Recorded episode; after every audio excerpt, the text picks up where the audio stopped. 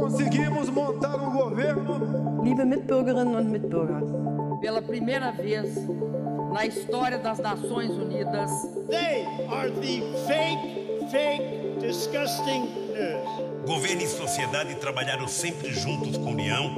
La division et les fractures qui parcourent notre société That's the America I know.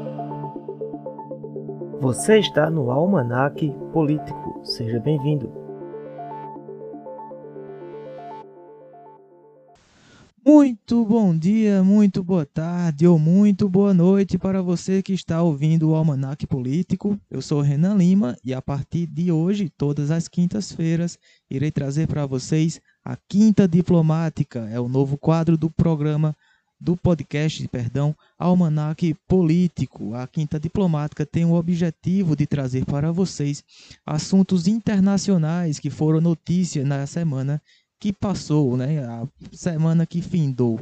Essa semana, como o primeiro podcast falando sobre isso, vamos falar sobre a crise migratória, vamos falar sobre refugiados e vamos falar também de políticas migratórias. Teremos a participação hoje da pesquisadora Camila Barros, Camila que é internacionalista, assim como âncora que, que vos fala, mas isso nós vamos ter um pouquinho mais para frente. Eu gostaria de anunciar também que a partir de todo do próximo sábado, todo sábado o podcast Almanac Político também vai ter o quadro É Notícia com Rívio Xavier Júnior, onde ele vai trazer as principais notícias do Brasil na semana. Claro que na terça-feira o podcast Almanac Político continuará todo, todas as terças-feiras, continuará reproduzindo, continua, continuaremos fazendo o programa acontecer às terças-feiras também. Então teremos terça, quinta e sábado, sempre com muito assunto para você. E antes de entrar no tema, gostaria de deixar bem claro uma diferenciação, porque vamos falar muito sobre esse, esses dois temas, esses, essas duas palavras vão se repetir muito no podcast de hoje, e a gente preza pela informação, a gente preza pelo conteúdo. Então, olha, a gente vai falar muito sobre migrante e vamos falar muito sobre refugiados.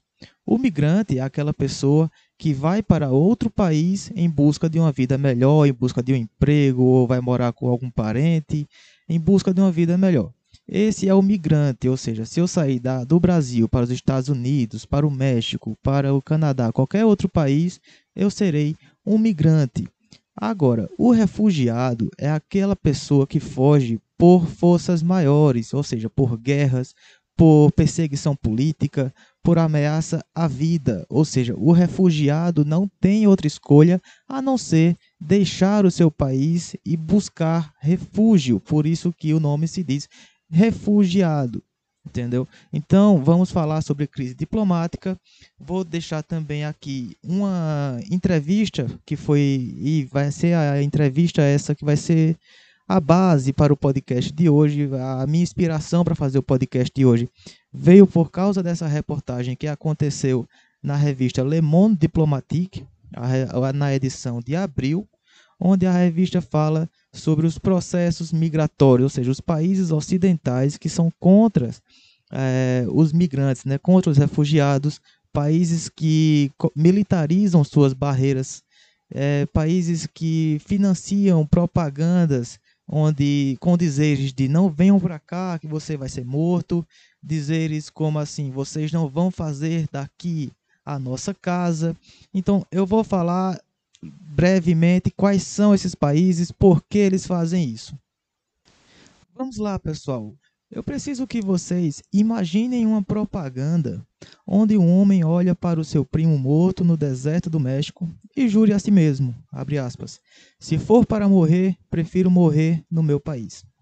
Agora imagine uma outra propaganda onde diversos artistas do seu país cantem uma música dizendo não arrisque a vida, volte e fique aqui para desenvolver o nosso país. Imaginem também uma nova propaganda desta feita por soldados fardados, dizendo, abre aspas, sem chance, vocês não transformarão meu país em sua casa. Se viajarem de barco sem visto, jamais farão daqui a sua terra. Não há exceção. Não acreditem nas mentiras dos coiotes. E pessoal, isso de fato aconteceu. Eu vou dizer aonde.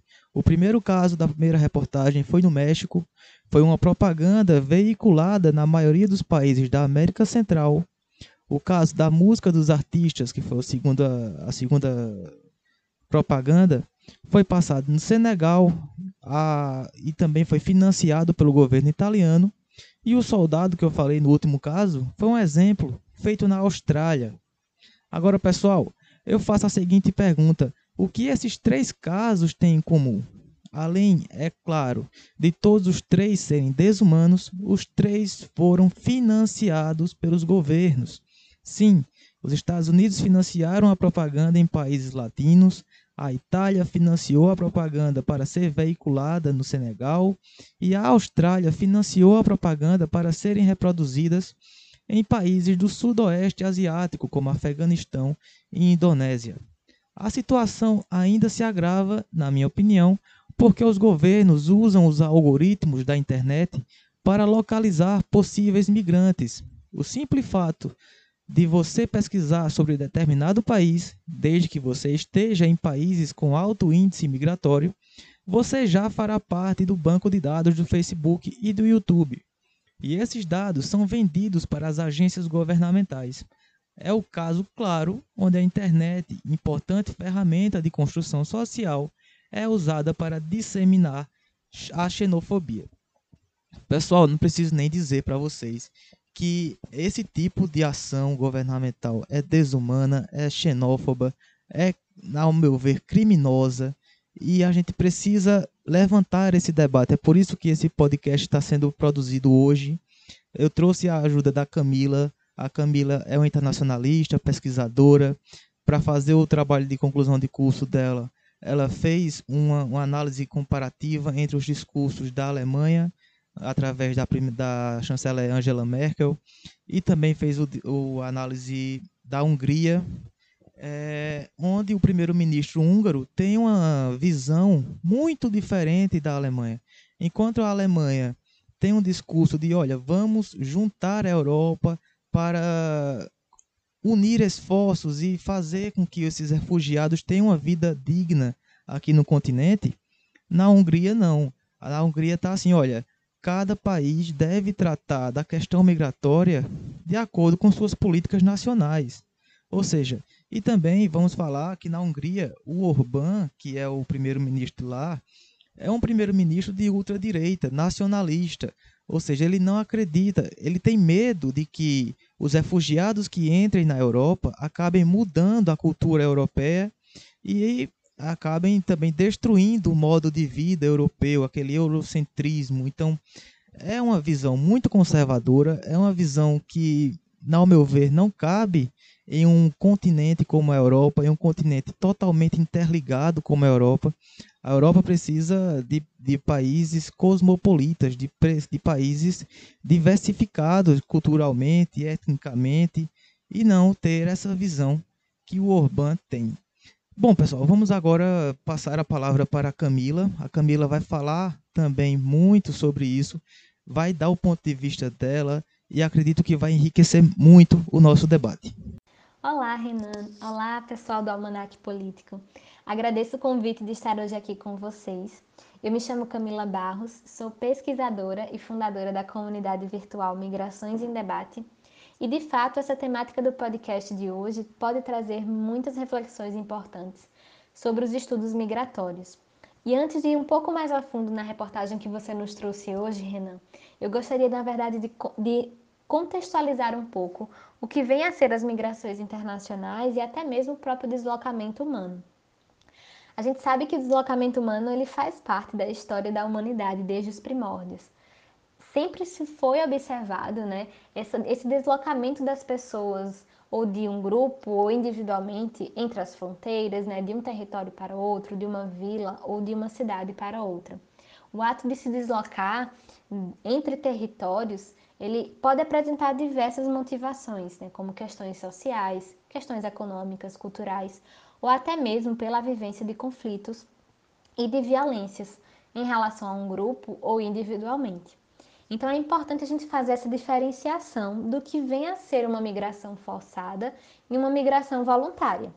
A migração voluntária, ela é normalmente motivada por questões educacionais, questões de trabalho.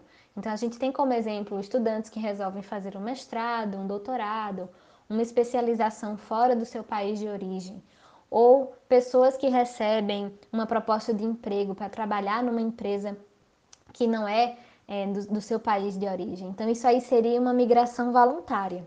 Já a migração forçada, ela é motivada normalmente por questões de guerra, fome, questões econômicas, pela violência e também pela perseguição.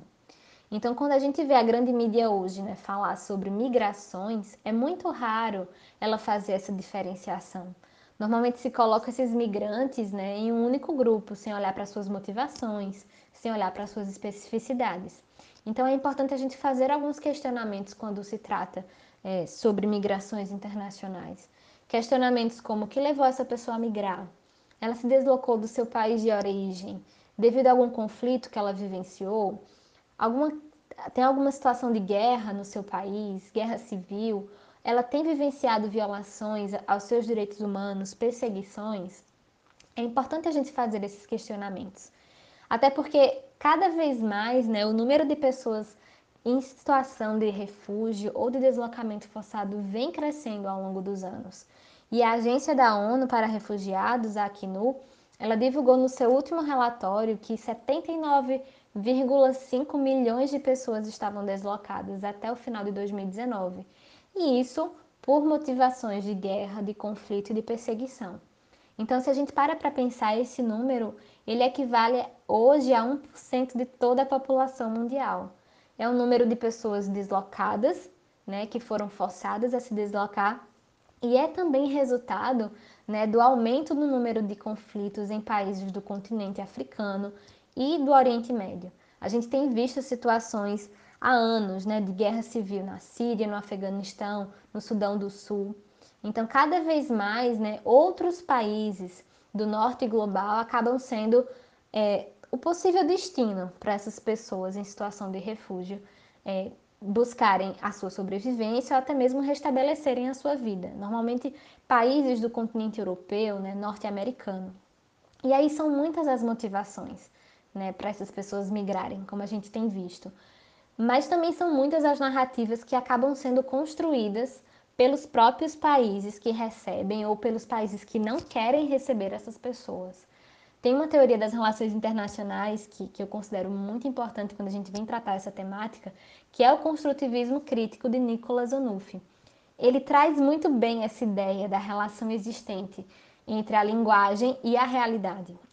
Ou seja, o ato de você falar, né, de você utilizar uma linguagem ela pode refletir diretamente em ações concretas. Toda fala, ela cria uma realidade, ela cria uma narrativa. Então a gente pode dizer que o uso das palavras em discursos, em propagandas nas redes sociais, em manchetes, em fake news, são sim capazes de gerar uma ação e de construir uma realidade social. No caso das pessoas solicitantes de refúgio e deslocadas forçadas, essas palavras que são utilizadas em propagandas e em discursos elas são muitas vezes usadas para fazer realmente, para criar uma narrativa sobre essas pessoas. E isso pode impactar para sempre a vida dos migrantes. A construção dessa narrativa né, da pessoa migrante como alguém que veio roubar o meu emprego ou como alguém que é um problema que a gente precisa se livrar o mais rápido possível, é muitas vezes utilizada como uma estratégia mesmo dos países mais desenvolvidos economicamente para eles fazerem um convencimento, né, para convencer é, através de ideias né, e de pensamentos. Então, se a gente para para pensar, isso claramente ocorreu, a gente conseguiu ver isso muito claramente na eleição e no governo do ex-presidente dos Estados Unidos, Donald Trump.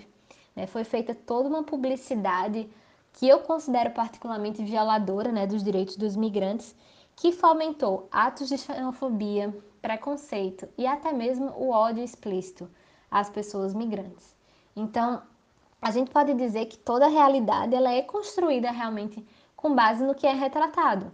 Então, se toda vez que eu entro no meu Facebook, no meu YouTube e eu vejo propagandas que são monetizadas, inclusive, e que retratam o migrante como uma pessoa invasora, como alguém que é perigoso, né?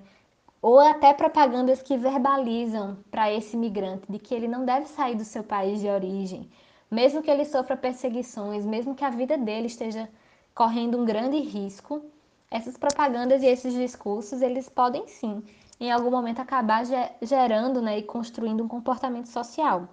E esse comportamento social, ele pode ser em prol do acolhimento desses migrantes ou em prol da discriminação e da xenofobia explícita. Então, esse mundo da internet, a gente sabe que ele é muitas vezes esse ambiente mesmo sem lei, né? E acaba vinculando cada vez mais situações de violação aos direitos humanos. É possível a gente ver nas redes sociais, né, explicitamente a xenofobia né, dos países, disfarçada pela ideia de nacionalismo, o discurso de ódio aos mais vulneráveis, inclusive aos migrantes, né, disfarçado por motivações de segurança nacional. O fato é, grande parte desses países que hoje eles disseminam essas propagandas, que estigmatizam os migrantes ou que encorajam que esse migrante não venha ao seu território, até mesmo com um certo tom de ameaça, né, porque ele não vai ser aceito se vier para o meu país. É, esses países, né, Suíça, Suíça, Noruega, Austrália, Hungria, eles muitas vezes é, vinculam essas propagandas, mas eles não são os países que hoje mais recebem os refugiados no mundo. A gente até poderia pensar, eles estão vinculando essas propagandas porque estão superlotados, né, com muitas pessoas no seu território solicitando refúgio. Mas esse não é o caso. Né? Os países hoje que mais recebem as pessoas em situação de refúgio e de deslocamento forçado no mundo, segundo a própria Acnu, são a Turquia, o Paquistão e a Uganda. Juntos, eles já receberam mais de 6,3 milhões de pessoas deslocadas. Então, quando a gente para para pensar, esses três países, né, Turquia, Paquistão e Uganda, já enfrentaram tantas barreiras históricas que estiveram relacionadas né, ao seu desenvolvimento econômico, né, tornando cada vez mais difícil para que eles se mobilizem internamente, para conseguir recurso que seja suficiente para responder a todo esse fluxo migratório que estão recebendo. Então, eu acredito né, que, que essa visão de governo de alguns países já desenvolvidos economicamente, na verdade é parte de toda uma xenofobia estrutural e que chega muitas vezes a violar o direito universal de toda pessoa humana de poder migrar. A gente sabe que a migração, o ato de migrar, é um direito garantido, é um direito universal, é um direito humano. E essa política de exclusão ela é extremamente discriminatória. E muitas vezes tende a acabar a, a pregar mesmo aquela ideia de que alguns merecem entrar no meu país e outros não, sabe? Então, são propagandas que, além de, de colherem esses dados né, das pessoas que, a, que acessam as redes sociais, são propagandas que muitas vezes elas potencializam a vida dos seus nacionais, né, daqueles que são realmente de origem do seu país, e acabam negando esse mesmo direito, né, o direito à vida, às pessoas que são refugiadas. Então, as pessoas que estão em situação de refúgio, os migrantes e deslocados forçados, eles não escolhem migrar porque é bonito, sabe? Eles escolhem migrar porque é a única escolha que se tem a se fazer naquele momento né, de perseguição, de violência e de violação aos seus direitos humanos. Então, a travessia, a gente sabe que a travessia deles entre as fronteiras é algo duro, é marcado por muitas perseguições, é marcado pelo medo, por violações, por inseguranças, por traumas para sempre, né? Que vão carregar para sempre na sua vida. E infelizmente boa parte desses migrantes forçados eles não encontram caminhos que facilitem uma migração segura e uma migração documentada. Por vezes essa vida dele que já está em risco no seu país de origem devido à perseguição religiosa, perseguição política que ele vem sofrendo, ele acaba mesmo colocando ainda mais a sua vida em risco através de outros meios, né, como coiotes, né, pessoas que contrabandam é, migrantes e, e o, o próprio tráfico humano. Então, eles acabam buscando muitas vezes essa, essa situação na tentativa apenas de sobreviver. Então, migrar para essas pessoas realmente não é uma escolha, é um único jeito de se manter vivo. E a gente não pode naturalizar esse tipo de linguagem, esse tipo de publicidade que vem sendo utilizada por muitos países e por muitos governos, que tem realmente como objetivo interferir diretamente no direito que toda pessoa tem de poder migrar. Ainda mais nesse momento de pandemia, né, em que muitos países, inclusive né, o Brasil, ele está validando cada vez mais práticas xenófobas, discriminatórias, práticas seletivas como uma justificativa para o fechamento das suas fronteiras. Né? Então, a gente tem observado importações é, imediatas aqui, né? pessoas sendo deportadas, a negação do próprio direito humano de se pedir asilo quando se é perseguido em seu país de origem. Então, que a gente não naturalize esse tipo de, de linguagem, né? Por mais que a gente esteja nesse ambiente né, das próprias redes sociais e, e por vezes a gente pode acabar é, vendo esse tipo de, de propaganda e esse tipo de linguagem, que a gente tenha muito cuidado, porque toda linguagem, de fato, ela cria uma narrativa. E essa narrativa pode muitas vezes acabar estigmatizando para sempre a vida dessas pessoas migrantes. Muito bem, pessoal, esse foi o primeiro, a primeira quinta diplomática. Gostaria de agradecer a participação de Camila Barros. Espero que muito em breve Camila volte aqui para dar explicações para a gente, para debater sobre as migrações. E se você, te, se você ficou interessado nessa temática, a Camila tem um trabalho muito bem feito também no Instagram. Você pode acompanhar através do arroba Migrações em Debate. Também tem um site que é o www.migracoinsemdebate.com. Então, pessoal, gostaria de dar o meu até breve para vocês. No caso, o review vai chegar no próximo sábado com o É Notícia. O podcast também vai ter na terça-feira e na próxima quinta é, chegarei de novo para fazer a quinta diplomática com vocês. Ok? Tchau, tchau, pessoal, e até a próxima semana.